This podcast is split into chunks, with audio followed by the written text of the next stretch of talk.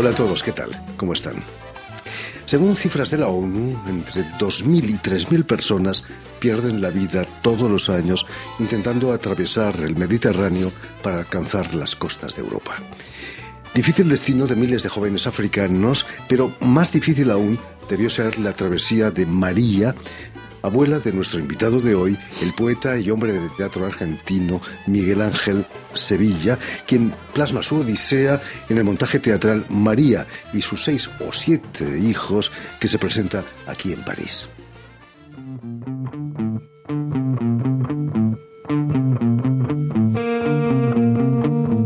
María avance avec ses six ou sept enfants par la route qui l'amène à Cadiz. Miguel, son mari, est parti deux ans plus tôt pour l'Argentine. Elle a mis trois mois pour arriver au port de Cadiz.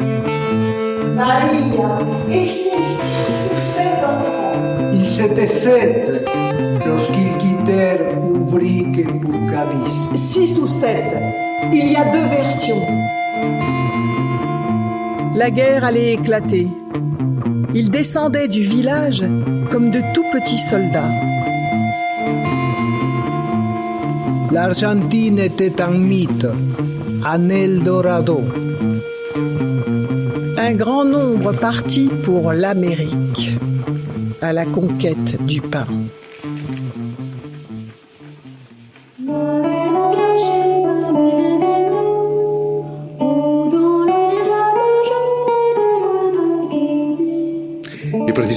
Hablarnos de este espectáculo y de su trayectoria como hombre de teatro, poeta y también filósofo, Miguel Ángel Sevilla ha sido tan amable de, de venir hasta nosotros. Muy buenas tardes, Miguel Ángel. Buenas tardes, gracias a usted. ¿no? A No, gracias a ti por haber hecho ese- el esfuerzo de venir hasta nosotros.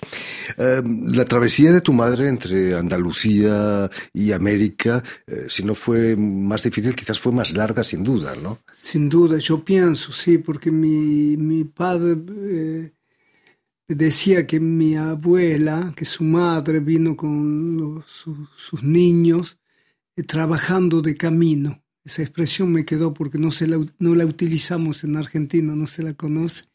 Trabajando de camino y me explicó qué quería decir trabajando de camino.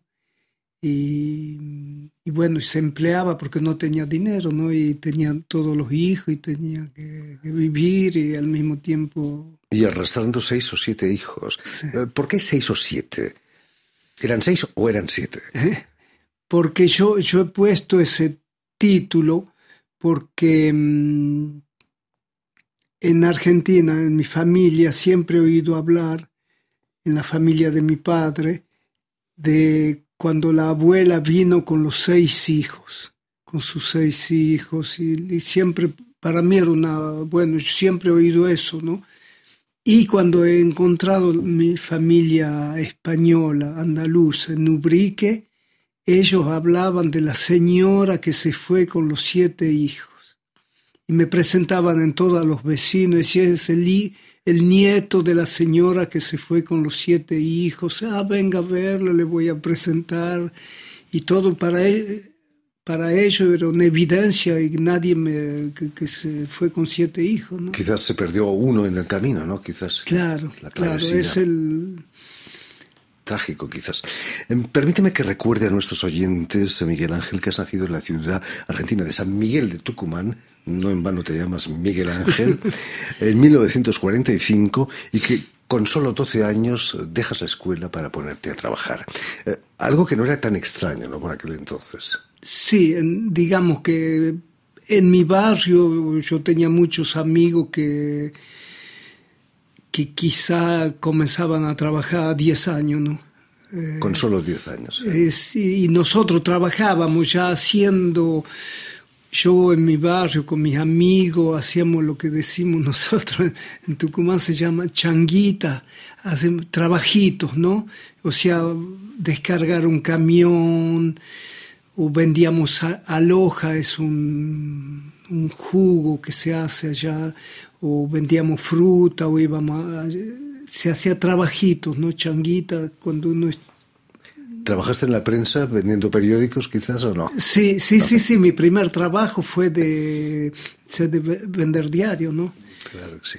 Um, a los 19 años un encuentro con un grupo de ayuda humanitaria en el norte de Argentina, en el Chaco, va a cambiar el rumbo de tu vida. Eh, ¿Cómo fue ese encuentro con jóvenes intelectuales europeos?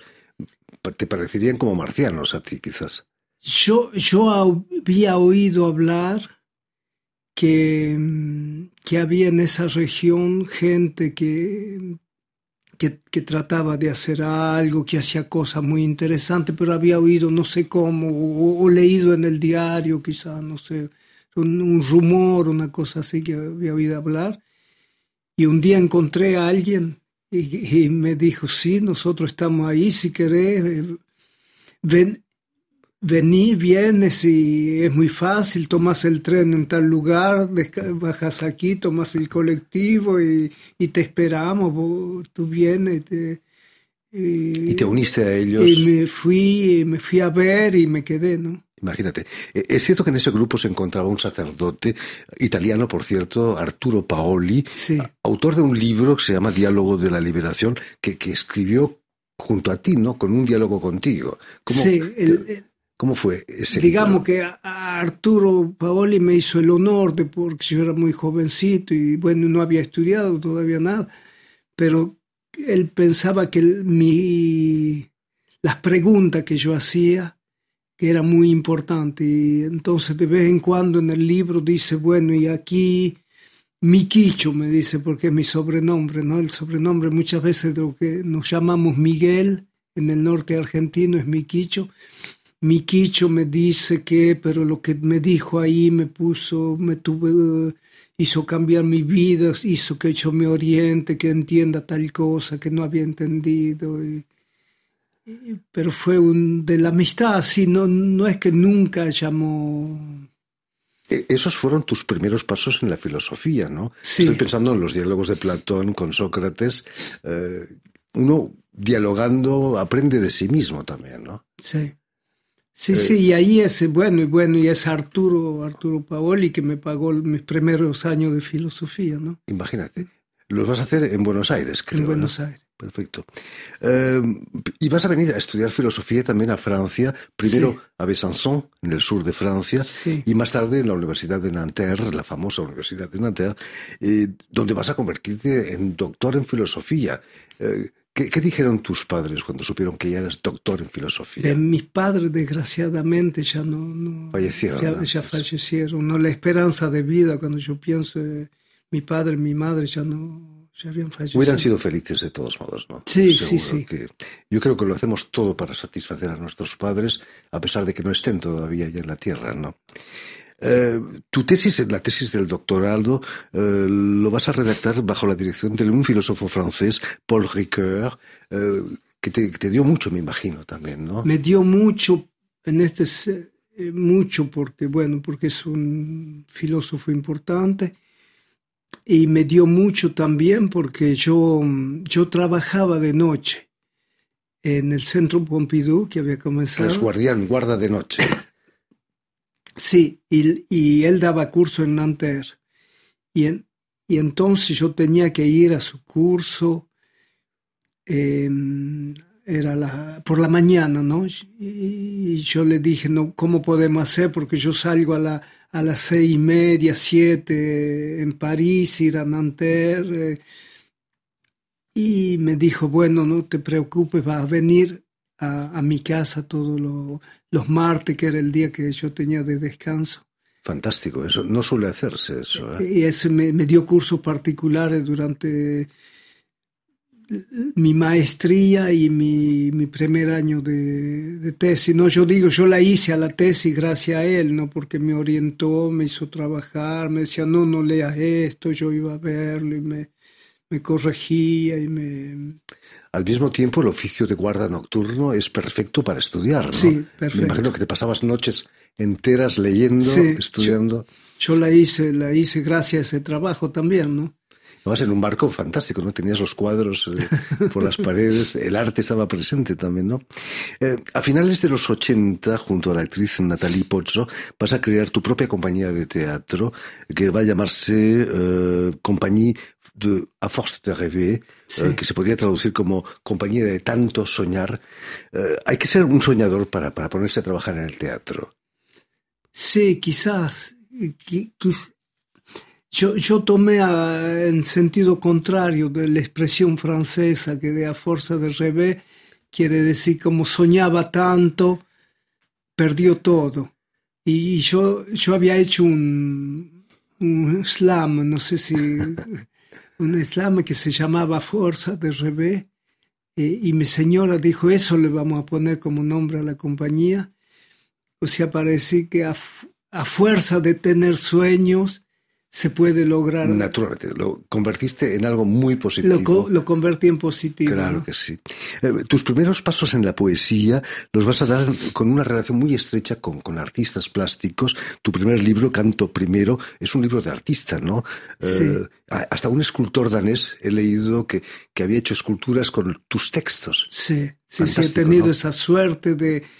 tenido la suerte que a un momento haya un galerista que mm, estaba con problema económico y vino a trabajar de noche y él se interesó, él me veía escribir y me dijo, pero ¿qué haces toda la noche escribir? ¿Qué haces? Mostrame.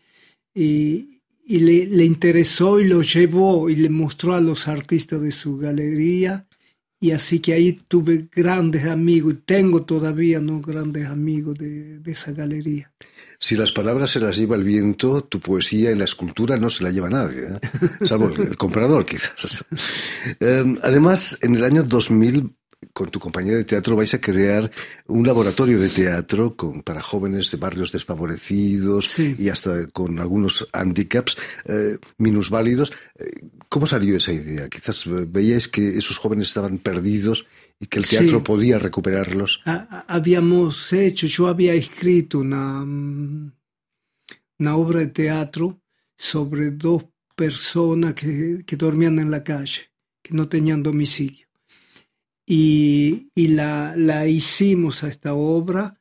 Em, y era mi esposa y, y otro actor, eh,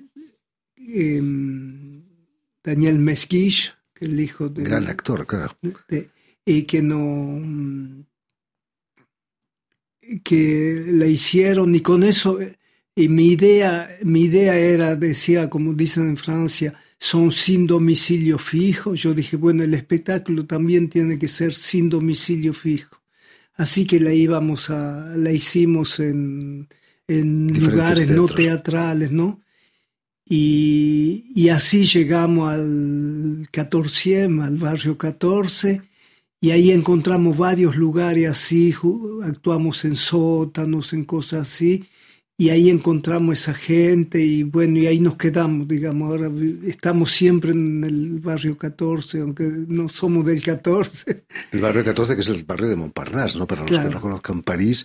Eh, ¿Te han agradecido esos chicos algún día ese trabajo que habéis hecho con ellos? Años más tarde, quizás os habéis encontrado con chicos que habían trabajado en el laboratorio y que... sí, sí, sí, a veces, a veces hay cosas muy que toca mucho, ¿no? Cuando uno no, no lo espera de repente.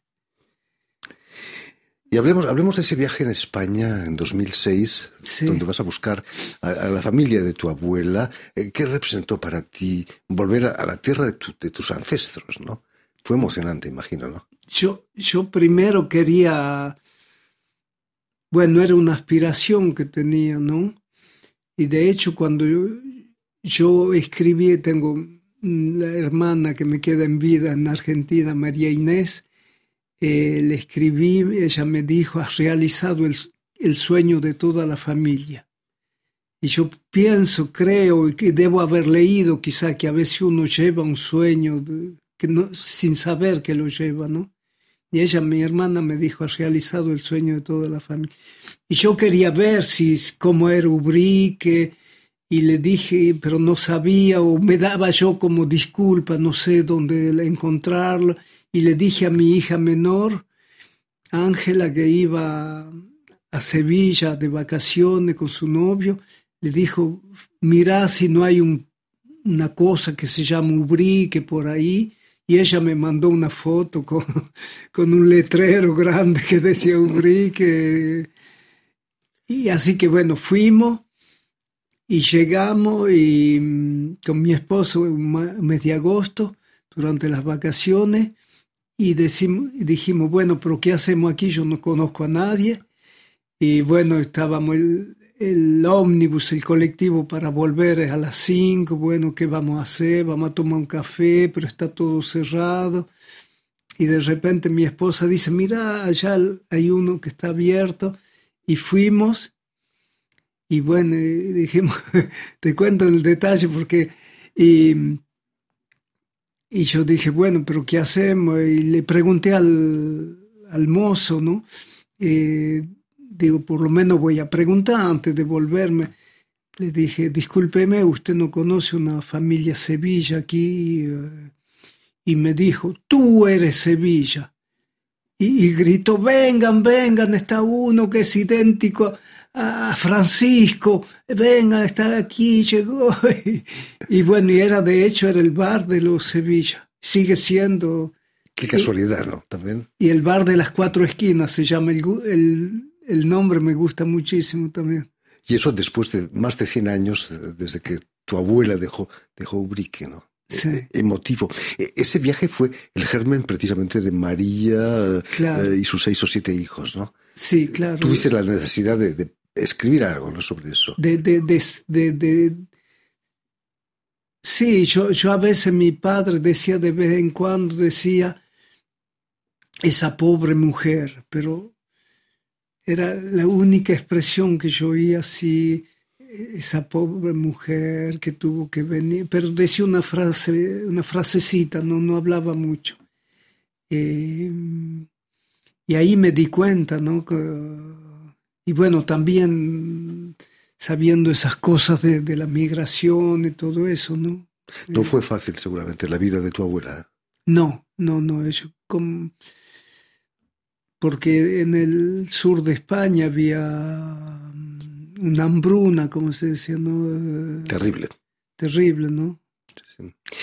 En fin, pues ya lo saben, si tienen la suerte de, de, pasar por París, María y sus seis o siete hijos va a estar en cartel en el Teatro de l'Opprimé, en París, del 30 de marzo al 1 de abril. Sí. Muchísimas gracias, Miguel. No, gracias. Sevilla, por haber estado aquí con nosotros. Mucho éxito con esta obra. Permíteme también que dé las gracias a Julian Leng y a Jeremy Besset, quienes han, se han ocupado hoy de la realización del programa. Y también saludar a nuestros telespectadores que nos siguen en todo el continente americano, en Tucumán, estoy seguro que también, gracias a la cadena Unión Continental Latinoamérica y también una red de televisoras que se llama Red Tal, que reúne televisoras públicas y universitarias de América Latina. Y a muchísimas ustedes, gracias. A usted. Y a ustedes muchísimas gracias por su atención y les damos cita para una nueva edición de El invitado de Radio Francia Internacional.